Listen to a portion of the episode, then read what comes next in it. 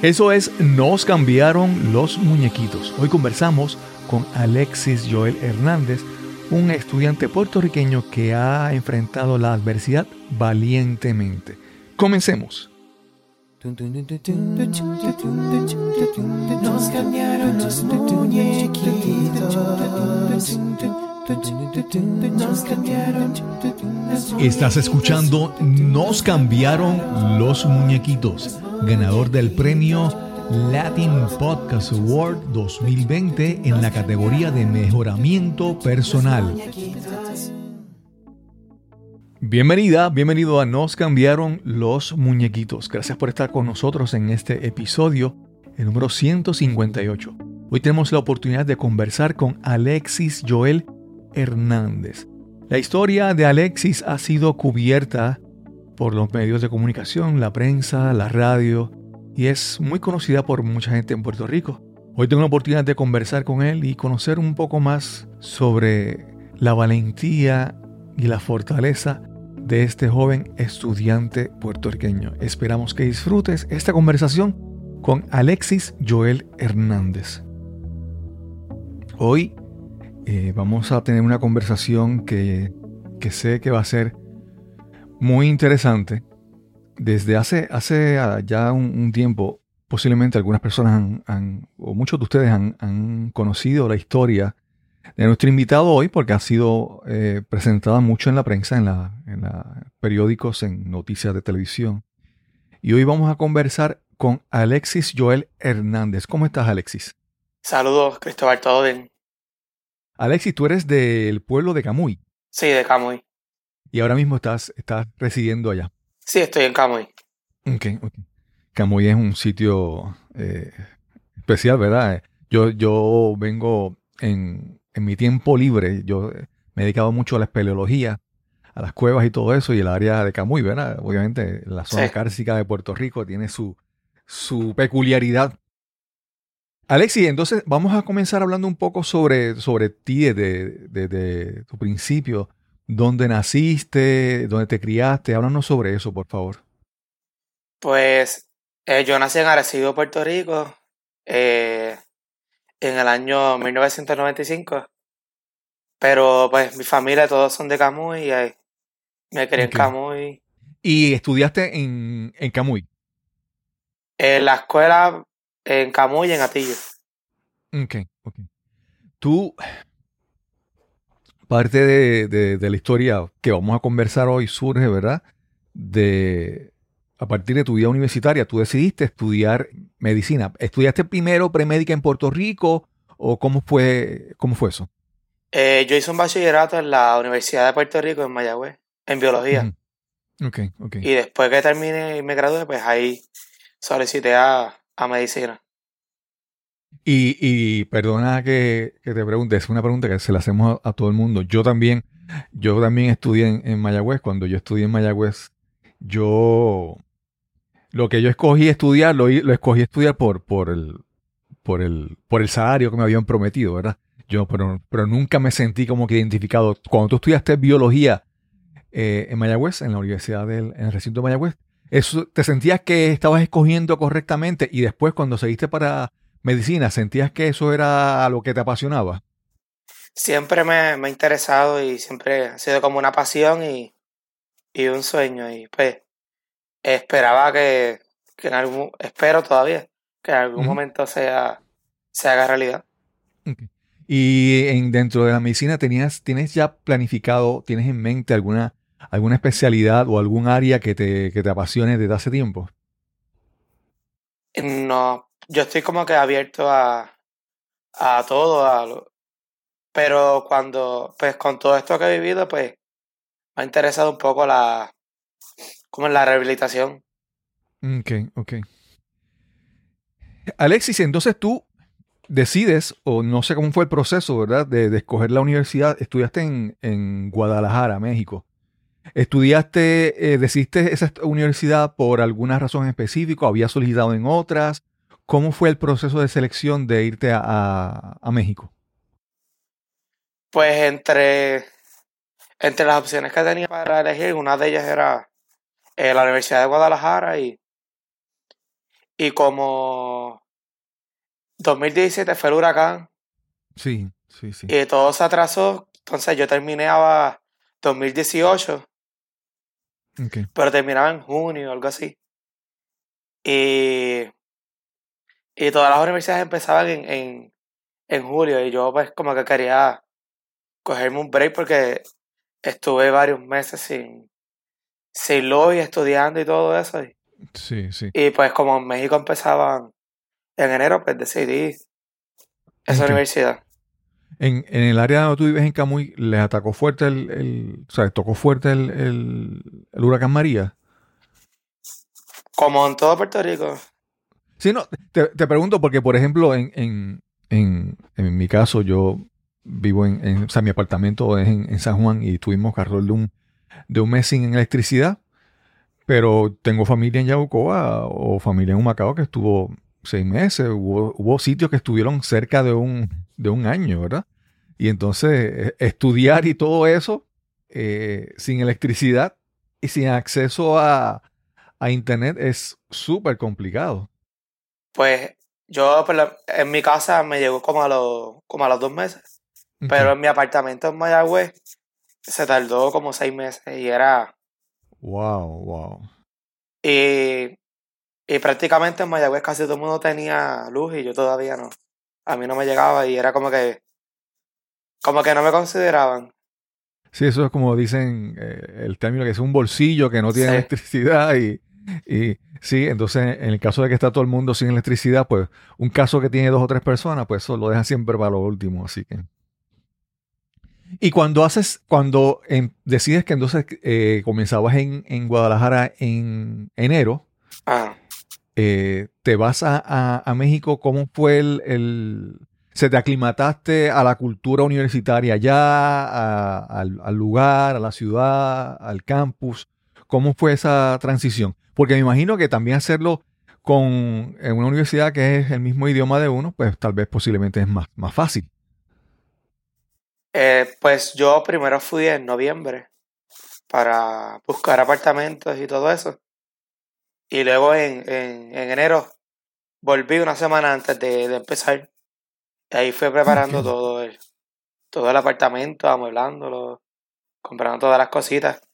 Y en ese viaje me acompañó mi, mi familia, mis padres. Ok, ok. Y fuimos preparando todo. Y, y ya cuando empiezan las clases, el, el- el ambiente estudiantil, la- la- los, los profesores, la facultad. Porque te digo, por ejemplo, siempre ah, eh, eh, viniendo de Mayagüez, en, en la Universidad de Mayagüez siempre a veces tiene como que, como que mala fama, ¿verdad? De que, de que algunos profesores son como que tan estrictos. O sea, en ese, ese, ¿cómo te digo? El impacto eh, académico fue manejable para ti, vamos a decirlo, te quiero decir. Eh, el problema fue que no, nunca logré empezar, así que fue, Ah, oh, ah, claro, sí, sí, exacto. Porque entonces esto fue eh, fue ya prácticamente enero, un día antes. Un día antes de 2019. empezar. Sí. Ah, sí, sí, sí, no había hecho la, no había visto el, sí, se, de acuerdo, me hace la cronología ahora, no había registrado la, la fecha. ¿Y qué pasó entonces? Eh, si nos puedes contar qué pasó ese día antes de, de comenzar. Pues al, por la, en la madrugada, pues dejé a mis padres en el aeropuerto. Ellos volvieron a Puerto Rico. Eh, luego, pues por la mañana había una actividad de la universidad y pues era como de confraternización de todas las clases para conocerse. Pues estuve compartiendo un rato ahí, conocí a, a dos o tres personas. Eh, luego en la tarde fui a un, a un centro comercial comprando como que las cositas que me faltaban ya. Sí. Y cuando vuelvo, pues quería, pues, bañarme. Y pues iba a prender el, el calentador. Cuando Sí. le doy a la. Cuando le doy a la llave, pues, una explosión. Y pues, me- la explosión me empuja contra la pared. Me di en la cabeza. Pero de, de alguna manera, pues seguía. Seguía de pie. Y yo, pues vinieron muchos pensamientos a mi mente. Y yo dije, pues aquí me muero, porque con esto que pasó. Y luego, pues, pues traté de buscar una salida. Ok. Tuve que, que cruzar el fuego luego de la explosión y buscar una salida. Eh, de- cuando viajaste, cuando viajaste con tu familia allá, ¿tú viajaste solo a, o sea, tú eras el único que, que iba a estudiar a México? ¿O había, tenías algún grupo, alguna, alguna otra persona que tú conocieras que fuera de Puerto Rico? O, o, o sea, ¿te mudaste a este apartamento solo? Vamos a- eh, Eh, me mudé solo, pero el, en el edificio conocí a otras personas y tenía varios compañeros de, de la escuela superior y de la universidad que, pues, ok, que que conocía. ya- ok. El, el calentador era un calentador con, con gas propano, un, ¿cómo es, cómo, qué tipo de, de calentador era? No sé si. No, yo no recuerdo, pero era, era como si fuera una estufa. Ok, ok.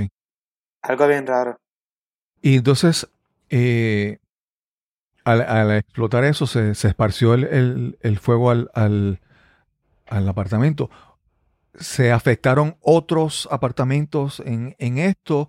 Eh, ¿Llegó ayuda de tus vecinos? ¿Cómo fue ese próximo, esa próxima parte?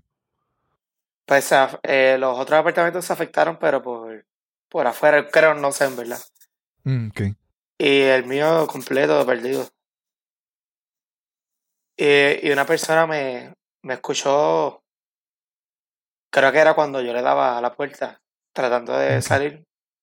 Y era una, una vecina de- del, del edificio del lado. Y ella también era estudiante de medicina, de Puerto Rico, es de Arecibo. ok, Y ella me, como que me, fue como que mi ángel guardián, porque me dio como, como que las esperanzas de que iba a poder salir, de que había alguien conmigo. ok, Y ella pues, como que me dijo por dónde salir y yo tuve que brincar para, para el edificio del lado y ellos me rescataron con varios, varios estudiantes. ok. Eh, y entonces, eh, en, en todo ese momento, me, me mencionaste que cuando ocurre la, la explosión, te mantuviste de pie. Todo ese tiempo estuviste eh, consciente, estuviste con, ¿verdad? Eh, se- es- muchas veces, yo no soy el experto en medicina, ¿verdad? Pero el, el en situaciones así de alto riesgo, de alto peligro, pues muchas veces la adrenalina pues, no, se, ¿verdad? se dispara y, y nos ayuda a mantenernos en esta respuesta de, como dicen en inglés, de fight or flight, de, de- de- de- sobrevivir, de escapar. Te mantuviste todo el tiempo eh, consciente hasta que brincaste y todo, eh, eh, y estabas consciente del, del, me imagino, del, del peligro que estabas, estabas expuesto. Eh, yo no, nunca perdí el conocimiento porque yo sentía que si lo perdía pues no iba a, a sobrevivir. Okay, ok. Quería como que estar en, tener el control de todo. La parte difícil fue cuando pues la muchacha me rescató y habían otros, muchos estudiantes con ella. Eran todos los vecinos del área. Sí, Y pues era, lo difícil fue esperar por la ambulancia que llegaran. Que se tardó no sé cuánto tiempo, pero para mí fue eterno. Ahí fue Sí, que el poder, sí, sí. el, como que el dolor empezó a apoderarse de mí, ya claro, claro. el claro. miedo, y ya empecé a tener problemas respiratorios, dejé de ver, pero aguanté hasta que, hasta que llegué al hospital y pues me anestesiaron. Ok.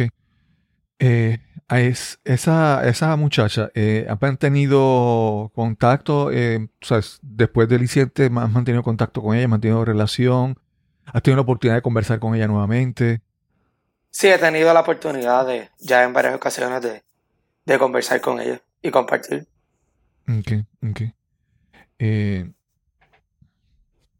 luego, en, en- luego de, de esa situación que llega al hospital, pues me imagino que comienza realmente la, la, pues, la parte más difícil, la parte de la, de la, de la recuperación, ¿verdad? Estuviste entonces, llegaste a, a un hospital, una sala de emergencia, te, atendieron ahí mismo, te, te, te transfirieron a otro hospital. ¿Cómo fue entonces ya a partir de ese momento tu experiencia? Pues todo fue bien complicado, el traslado fue, fue difícil, no sé ni cómo lo lograron. Eh, luego en el otro hospital tampoco me, me trasladaron a un hospital militar en, en Texas. Sí. Y es el hospital, era un hospital militar. El primero en Estados Unidos se llama Walter Reed Mm, y el segundo es el Brook Army. Creo que dicen, ahí trasladan a, a muchos de los soldados heridos en, en guerra.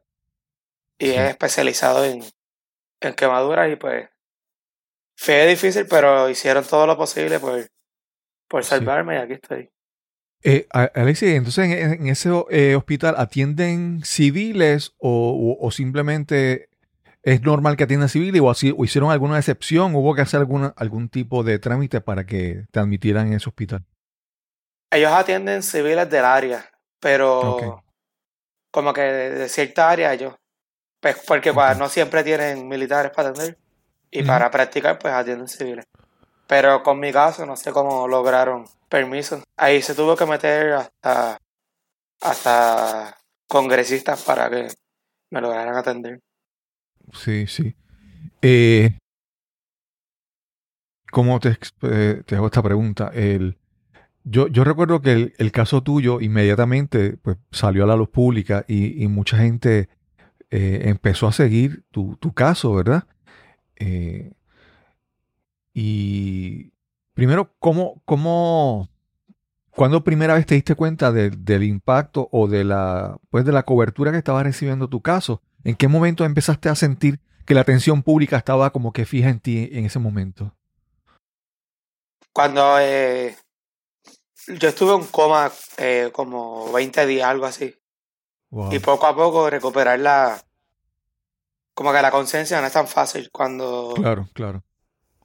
Y también todos los medicamentos que me daban para el dolor y todo, pues no... Como que no estaba tan consciente cuando fui recobrando la conciencia y, y haciendo preguntas, pues ahí me di cuenta.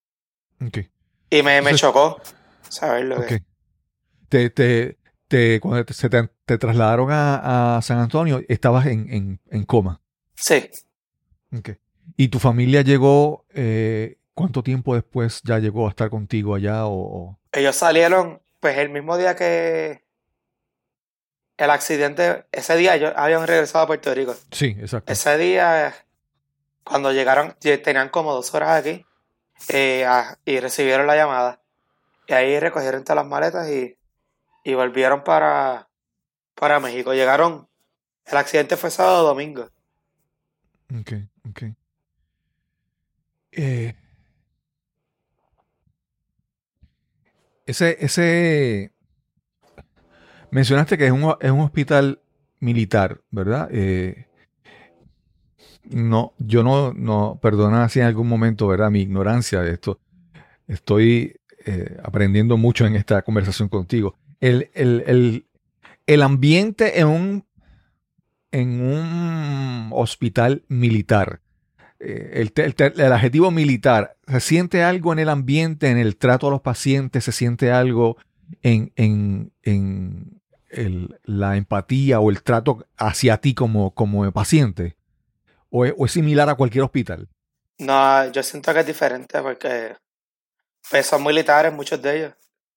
Y pues el trato es, el trato es como, me trataban como un militar. Ok, ok. Eh, entonces, me dice que me dices entonces que ese proceso de que empiezas a, primero a, despiertas de la coma y empiezas a, ir conociendo la, la realidad. eh, siempre hay, hay, hay, una, hay un, un gran trauma físico que tú estás enfrentando, ¿verdad? Que es la parte de todo el daño que sufre tu cuerpo. Pero entonces también hay un, hay un, hay un proceso de recuperación del, del trauma emocional, ¿verdad? Psicológico, de, ¿verdad? El famoso eh, síndrome de, de estrés postraumático, que tú empiezas, ¿verdad? Estás tratando de recuperar tu cuerpo, de sanar tu cuerpo, pero a la misma vez eh, recuperar tu mente y mantenerte positivo.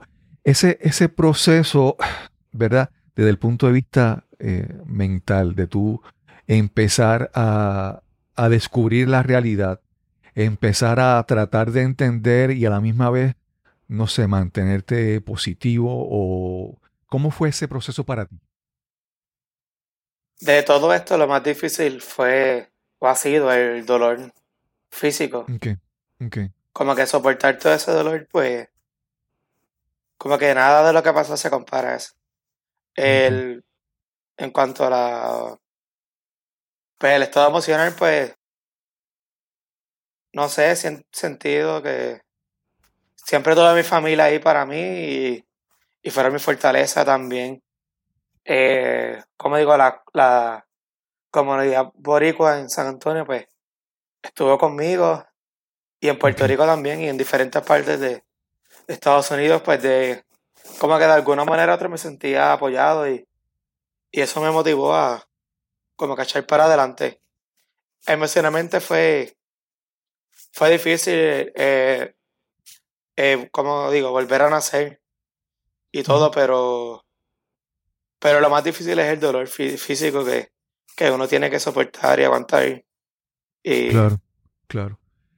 Y como te mencioné, hace, hace un momento te mencioné, verdad, que eh, tu, tu, caso pues tuvo una gran visibilidad pública y empezaste, eh, empiezas a darte cuenta de, del impacto, ¿verdad? De que la gente estaba siguiendo tu caso. Eh, esa mencionas también que tu familia fue un gran, un gran apoyo.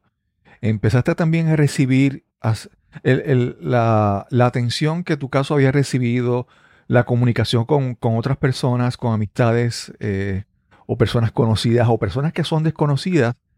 ¿Cómo, cómo fue en tu caso? Y cómo a la vez, si eso fue una, una gran ayuda para ti o cómo, cómo fuese esa parte de recibir apoyo o recibir algún tipo de retroalimentación de, amigos o personas que no conocías? Pues, no sé, de, alguna manera yo, como nunca me sentí solo y apoyado y, y siempre lo vi como una, una motivación de, pues tanta gente me quiere ver eh, bien, superarme y lo utilicé como, como a mi favor para, para motivarme, para mejorar día a día. Ok, ok.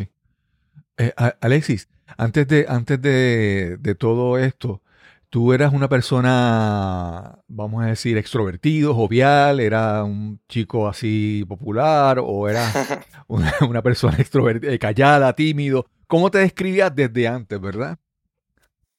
Pues yo soy, siempre he sido bien tímido y callado y yo ni loco me paro frente a una cámara a hablar ni nada, pero... ok. Pero a veces la vida, pues, como que te fuerza. Claro, claro. Sí, no, yo te lo menciono porque hay, personas que ya en su naturaleza son, son así joviales, ¿verdad? Y entonces, eh, eh, muchas veces esa, esa personalidad, pues, como que les sirve un poco para... Pero una persona, en el caso tuyo, en el caso mío, yo obviamente yo estoy aquí hablando del podcast, pero yo siempre he sido una persona una, una persona tímida, yo siempre me considero que eh, yo era de las personas que yo llegaba a un sitio y como no hablaba era casi invisible. Alguna gente me, me recuerda porque por el nombre, porque es Cristóbal Colón, y eso a nadie se le olvida. Pero de por sí era siempre, eh, ¿verdad? Es ser invisible. Y como te mencioné, esa, esa parte de la personalidad, pues obviamente uno está acostumbrado a manejar todo, uno callado, eh, solitario. Yo, por ejemplo, en Mayagüez, yo siempre recuerdo que en la universidad yo era, de, era tan tímido que cuando había en, alguna clase trabajo en, grupo, yo me sentía como que incómodo, que siempre trabajaba, me gustaba trabajar solo, ¿verdad? Entonces, todas esas, todas esas características no, nos, pueden nos pueden determinar cómo vamos a manejar cualquier situación. En el caso tuyo, ¿verdad? Por eso te pregunto, si toda esta situación que habías vivido cómo encaja con tu personalidad antes, porque como te mencioné, eh, tu, caso tuvo una, eh, una gran cubierta pública, una gran visibilidad. Y, como te mencioné, no sé si mencionaste que eso te ayudó, ¿verdad? Pero que puede ser, dado si uno es, uno es tímido, a veces también uno resiente la atención porque uno de por sí es, ¿verdad? Es callado. ¿Tú sientes entonces que toda esa atención fue eh, positiva para ti? Eh, sí, en parte toda esa atención me salvó la vida porque eh, todo el apoyo que, pues, que recibí, hemos podido, con todo ese apoyo me pudieron trasladar a, uno de los mejores hospitales del mundo. Claro, claro. A ver si entonces todos estos gastos, eh, en algún momento eh, hay que pagarlo. Eh, tuvieron que recurrir tanto de tu familia, tuvieron que recurrir a, a, recibir a hacer algún tipo de campaña o hacer un, algún tipo de pedir donaciones. Ah, ¿Cómo ha sido ese proceso? O si todavía ese proceso continúa en tu, en tu recuperación. Al principio se hizo, pero después como que dejamos de hacerlo. Ok. O sea que tu, eh, tu, tu eh, recuperación, tu, todavía tu rehabilitación, en estos momentos pues estás, está, está cubierta, vamos a decir así, en el aspecto financiero. Eh, no del todo, porque todavía debo todo el dinero de, de, de allá de Estados Unidos. Pero de, de, de, lo que tengo de acá, pues me ayuda para mantenerme el día a día. Ok, ok. Luego de, de toda de toda este de toda esta experiencia, ¿verdad? Tú llegas a, a México con era como que el primer día del resto de tu vida tú querías comenzar una vida estudiantil, una vida universitaria, otra nueva etapa, eh, posgraduado, llegar a ser doctor en medicina y todo, y todo cambia. ¿Cómo, cómo esta, esta, vamos a decir, esta pausa, ¿verdad? Si se puede considerar una pausa en, tus planes, ¿cómo, ¿cómo, tú ves tu futuro ahora? ¿Quieres continuar eh, estudiando medicina? ¿Qué, ¿Qué, deseas realmente hacer eh, ahora? con, la con lo que deseabas desde antes, pero con esa experiencia que has, vivido, que, has vivido que te ha transformado posiblemente tu visión del mundo. ¿Cómo, ¿Cuáles son tus próximos planes? ¿Qué deseas hacer? Pues me gustaría volver a estudiar medicina y algo que me ha llamado mucho la atención es la, rehabilitación. Y pues me interesa mucho la, rehabilitación y que aquí no hay centros de como que de rehabilitación a largo plazo. Sí. Solamente te atienden tres semanas, un mes. Pero no es algo así como en mi caso que, que necesito rehabilitación por año. Pero no hay nada de, eso. Me gustaría como que abrir un centro de rehabilitación. Ok. ¿Y ya estás eh, poniendo en, en, mente fechas para regresar a estudiar? ¿Regresarías nuevamente a Guadalajara? ¿Qué, qué, ¿Cómo lo estás planificando? ¿Cómo lo ves? Todavía no, no sabría bien decir, pero yo creo que ya el año que viene ya sé que, que físicamente voy a estar como que capaz de, volver. O sea que esos son los planes. Ok. Alexis, a ver cómo te hago esta, esta pregunta. Eh, tú mencionaste hace un momento que lo más, lo más difícil para ti ha sido pues, manejar el, el dolor físico, ¿verdad? Y, y y cada, cada prueba que, nos, toca, nos toca vivir, pues hay personas que ante una prueba se derrumban, hay personas que ante una, una tragedia o una, una prueba, pues eh, se levantan y se fortalecen. Eh, ¿Cómo tú puedes ver, eh, Alexis Joel, de hace un tiempo, de, digamos, de diciembre de 2018, cómo te sientes, cómo tú te puedes evaluar y sentir eh, tu personalidad, tu determinación, tu disciplina, ¿cómo te ves eh, a ti ahora mismo luego de haber pasado por esta experiencia? Pues me veo, o no, no me veo, sino que me siento como satisfecho con todo lo que he hecho. Yo digo, sí, pues si tengo que morir, pues ya me voy satisfecho porque yo di el máximo cuando es cuando más difícil me iba y cuando más dolor sentía y cuando, cuando más difícil se me hacía, lo di todo por recuperarme, por salir hacia adelante. Y pues me siento de alguna forma satisfecho con todo lo que he hecho en estos dos años. Alexis, algunas, algunas personas, obviamente, eh, pues todos, todos tienen su, su, vida espiritual, cada cual la, pues tiene su, ¿verdad? Unas personas que la manejan de una manera, otros de otro. Eh, no sé cómo es tu, vida espiritual antes del evento, y, pero ¿cómo ha sido para ti si tu vida espiritual ha cambiado después de, esta experiencia? ¿Te has sentido, has tenido posiblemente mucho, mucho, mucho tiempo en un hospital para, para pensar, para meditar, para orar, no sé. ¿Cómo ha habido transformación en esa forma, en esa relación espiritual que tú puedes, o sea, como que tú tengas, pero primero que no sé cómo es, y cómo, cómo se ha transformado esa vida espiritual para ti? Pues yo siempre he sido una persona, pues yo diría, religiosa y dedicado al, al Señor, siempre orado eh, de la iglesia y pues ha sido activo en mi comunidad eh, religiosa. Y pues yo siento que ha sido como con una fortaleza toda la, pues toda la fe que tenía antes. Okay. Y, y ahora pues se ha fortalecido. Creo que he crecido en la fe. Y no tan solo yo, sino mi familia. Ok, ok. Alexi, es, como te digo, a veces, eh, ¿cómo te hago esta pregunta? Ahí, estamos tan acostumbrados a ver, a ver eh, historias negativas, estamos acostumbrados a ver, aprender las noticias y ver los chismes de los políticos y ver toda esta controversia, que cuando de repente surge alguna historia que, tiene algún, alguna lección positiva para la gente, pues muchas personas a veces, pues, eh, ¿verdad? Eh, se acercan mucho a eso porque necesitamos esa, esa inspiración.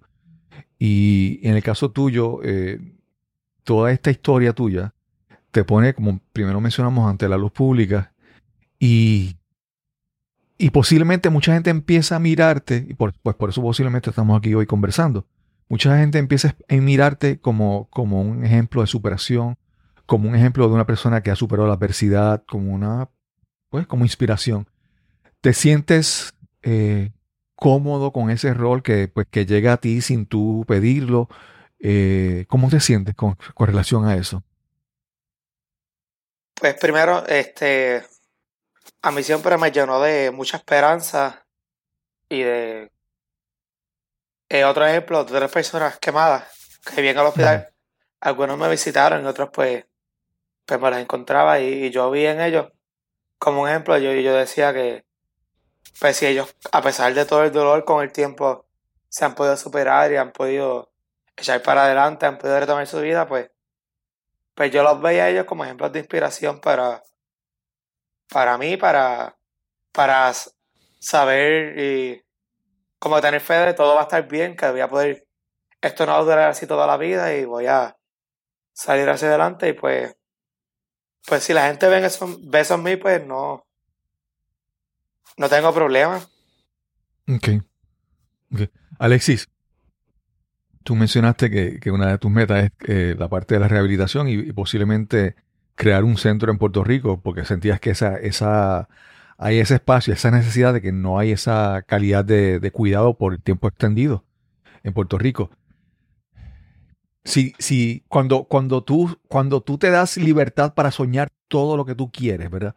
¿Qué cosas todavía tú dices, no, esto todavía yo, hay un sueño que tú quisieras en tu vida?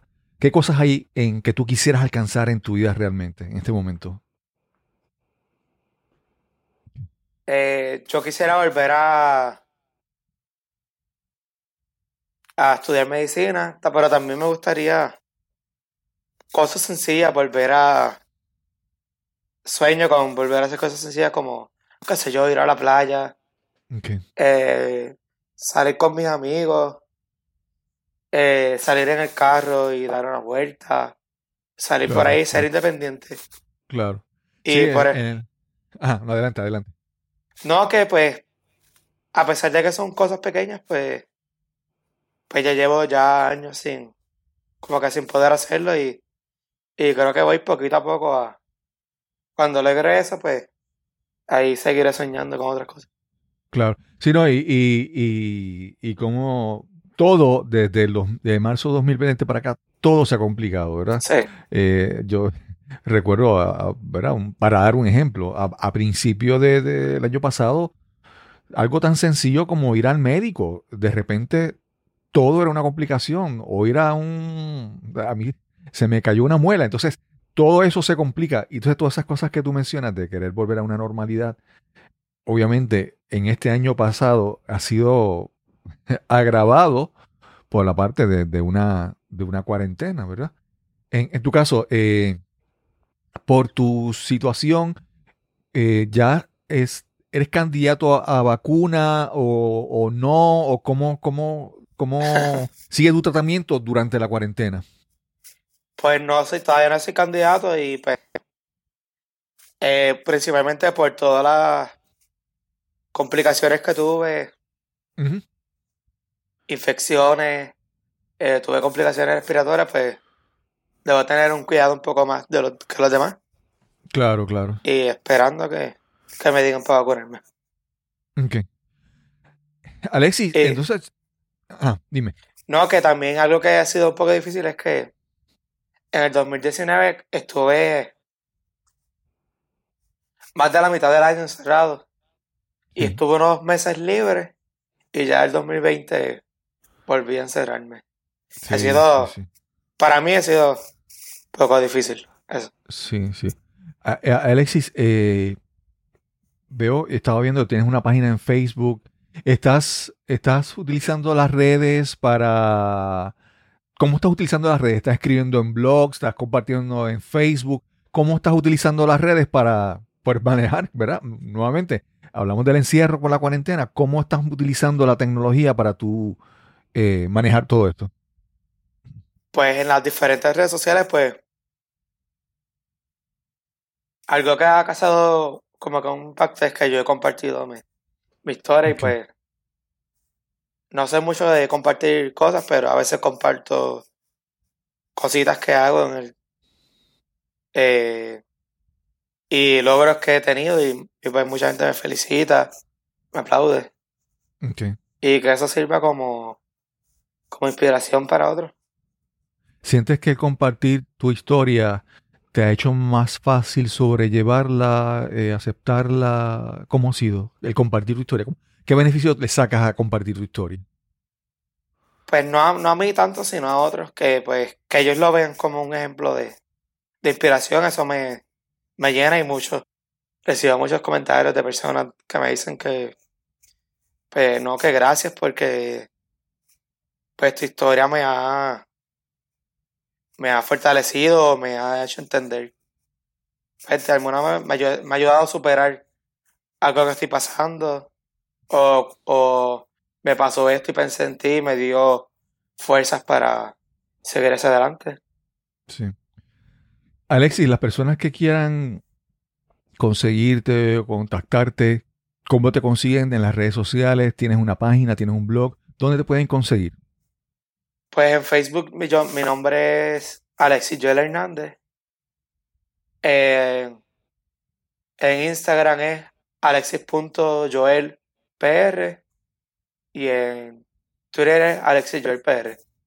Ok. Alexis, una, algunas, algunas, algunas palabras finales que quieras eh, pues decir antes de terminar esta entrevista. Pues, ¿qué digo? Entonces, eh, algo que, siempre me ha, como después de todo esto, algo que me choca es que nosotros siempre vemos, o por lo menos yo siempre en el futuro como que esperanzador, como que nunca, nunca va a pasar nada malo. Y, y la verdad es que no, que, que a veces hay momentos en la vida que nos dan duro y, y que, pues que nos calmen la vida.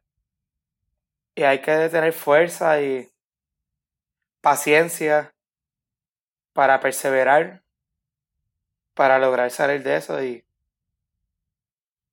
y pues que si, va, si en algún momento alguien pues eh, tiene un momento difícil, pues, pues que busquen el ejemplo de otras personas que han pasado eh, por algo similar a, a, a ti, que lo vean como un ejemplo y, y que si ellos pueden, pues, pues que yo también podré. Gracias, Alexi, por esa por esas palabras. Y aquí en Nos Cambiaron los Muñequitos estamos, ¿verdad? Eh, en cualquier momento más adelante que tengas algún proyecto o tengas algún anuncio que hacer, estamos abiertos para recibirte nuevamente y compartir, ¿verdad? Lo que quieras compartir con nuestra audiencia. Te agradezco la, la, oportunidad de, de, escuchar tu historia, Realmente, realmente para mí pensaba que iba a ser, o sea, pensaba es, como te digo, mi intención, mi deseo es tratar de poder conversar contigo y sacar beneficios para las personas que nos, que nos escuchan, ¿verdad? No enfocarnos en, como te mencioné, en toda la parte difícil, en toda la parte traumática, sino buscar la, la lección en todo eso. Y espero, ¿verdad?, que las personas que nos escuchen y que te vean, pues vean esa lección y la puedan, la puedan recibir. Gracias, Alexis. Gracias. A ti. Y sin más que añadir, nos encontraremos entonces en el próximo episodio de Nos cambiaron los muñequitos. Hasta la próxima.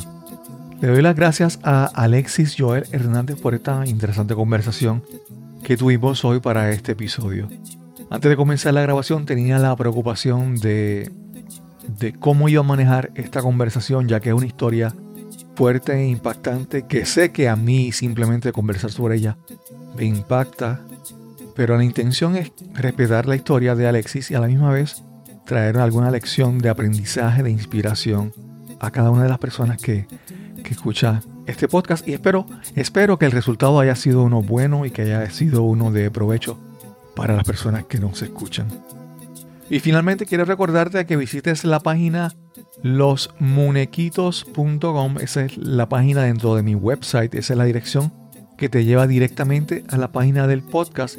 Y ahí puedes hacer de todo, escuchar otros episodios anteriores, puedes suscribirte, eh, seguirnos o puedes también dejarnos algún mensaje directamente en la página. Y sin más que añadir, nos encontraremos entonces en el próximo episodio de Nos cambiaron los muñequitos. Hasta la próxima.